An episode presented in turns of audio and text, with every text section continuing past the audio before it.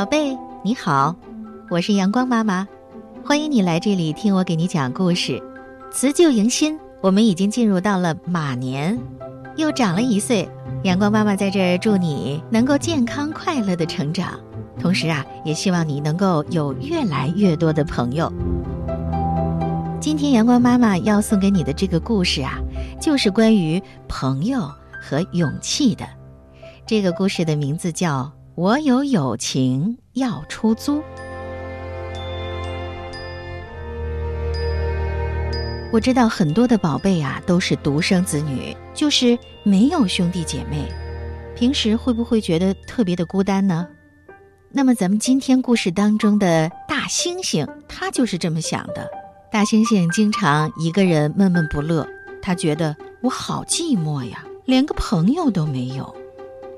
其实大猩猩的家庭也和我们现在大多数的家庭一样，猩猩的爸爸妈妈都特别忙，所以呀，没有时间陪猩猩玩儿。有的时候，大猩猩就自己拿着蜘蛛发呆，特别的无聊。于是他想到了一个好办法。有一天，大猩猩在大树上贴了一片叶子，上面写着：“我有友情要出租。”一小时五块钱，然后呢，他就坐在树下等呀等呀。这时候，小女孩咪咪骑着自行车过来了。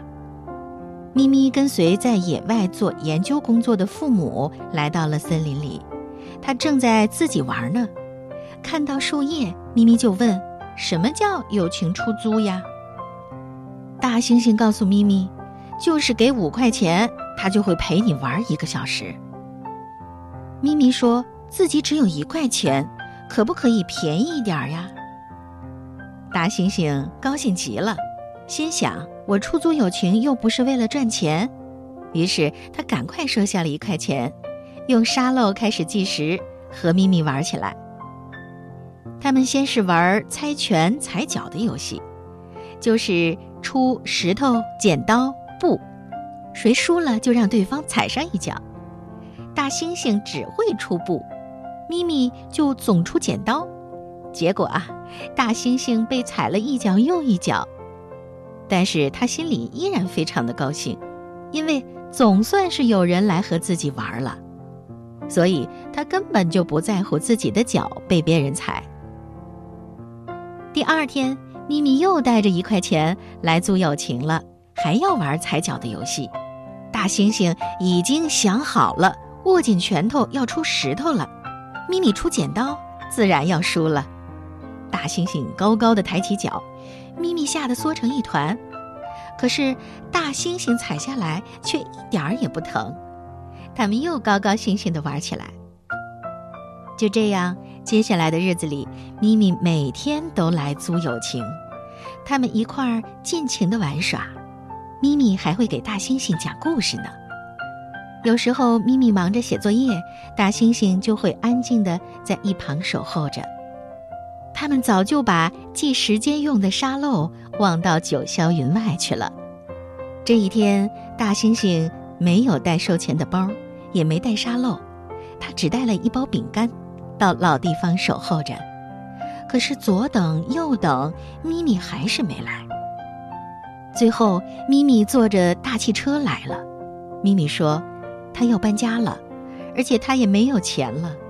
她留下了心爱的布娃娃作为告别的礼物送给大猩猩。”大猩猩一边喊着“我还没有学会出剪刀呢”，一边追赶着开动着的汽车。他真舍不得咪咪啊！回想着和咪咪一起玩的情景，他特别的难过。咪咪走后，大猩猩会含着饼干，想着咪咪，重新又回到了孤独的日子。